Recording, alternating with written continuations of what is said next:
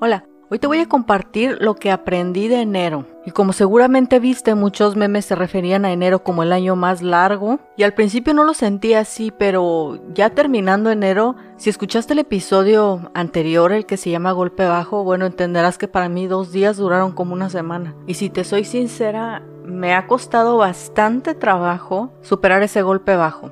Primero vamos a empezar por lo bueno. Y lo bueno que aprendí en enero es que la constancia siempre va a pagar positivamente en tu vida. Si en lo que eres constante, pues es positivo. Si no, también va a pagar, pero en lo negativo. Así que hay que escoger muy bien en dónde ponemos nuestra energía. Te he comentado que creé el hábito de la lectura desde agosto, creo, del año pasado. Y todo eso que leí me sirvió para el golpe bajo de enero en la categoría de lo que estoy leyendo entra la ciencia, entra el cerebro, entra el comportamiento humano, pero nada basado en la psicología en sí, sino en la ciencia. Y realmente para mi sorpresa, ¿eh? En enero leí cuatro libros y medio, prácticamente cinco. Eso me sorprende demasiado porque nunca sentí que me había forzado ni nada por el estilo. Y obviamente lo que ayudó es haber reconocido en qué lugares yo leía más y haber reconocido qué tipo de lecturas de verdad me interesaban.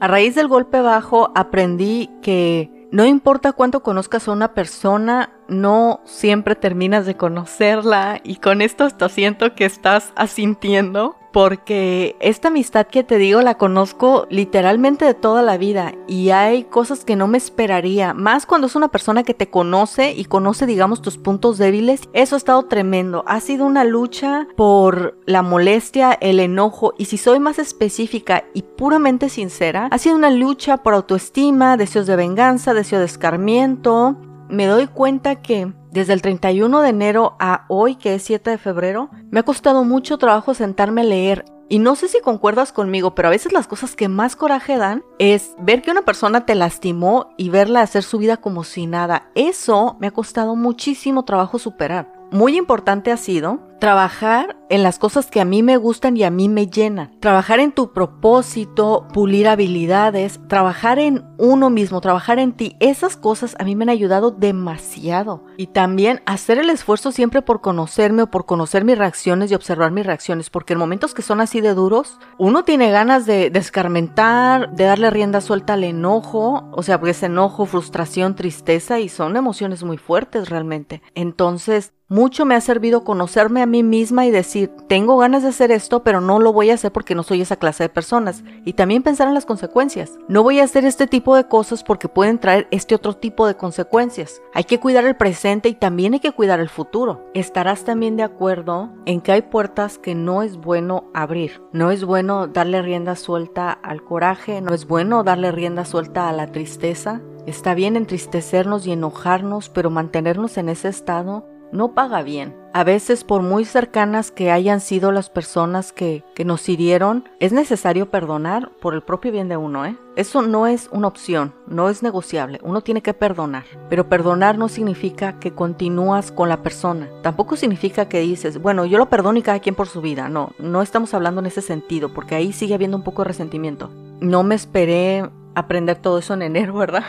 Lo digo con un poco de sarcasmo porque sinceramente ha sido muy difícil. Más tratar de controlar la naturaleza de, de, uno, pues. La naturaleza de uno es si te hacen algo y te molesta, tú quieres ir a, a, contestar, ¿no? Quieres ir a escarmentar. Y no estoy hablando en grandes acciones, aún en las pequeñas. Pero muy importante ha sido recordar que no soy esa clase de persona y no tiene caso seguirle dando importancia. Y esto es un poco contradictorio porque aún tiene importancia en mí y en mi corazón, pero no darle importancia a aquella persona, no más de la que tuvo. No soy ingenua, te digo que ha sido bastante difícil este tiempo y ver luego cómo su comportamiento es como si nada es muy difícil también. Entonces, ¿qué te digo con esto? Si te ha pasado, no sé cómo te sientes. Quisiera decir que es la primera vez y la última que va a suceder algo tan duro y como dicen por ahí, la vida es como una rueda de la fortuna, unos días estás arriba y otros abajo, y aunque ahorita yo me sienta abajo, voy a volver a estar arriba. Y eso también me hace pensar que aunque ella ahorita se sienta arriba, en algún momento va a estar abajo. Y no precisamente yo tengo que ver ni voy a tener que ver en eso, sino la misma vida tiene sus transiciones. Así que en resumen, lo que aprendí de enero fue, más vale que te pongas a trabajar en las cosas que te gustan, porque la vida trae reveses y mientras más auténtica y satisfecha estés contigo mismo, más fuerte vas a estar para esos reveses. Tratar de construir una vida que te guste es muy importante, no nada más para diario, para levantarte feliz, sino para cuando la vida nos traiga sorpresas. Trabajar por nuestra satisfacción personal, por nuestro gusto, a favor de nosotros, esa es nuestra responsabilidad. Nos vemos la próxima.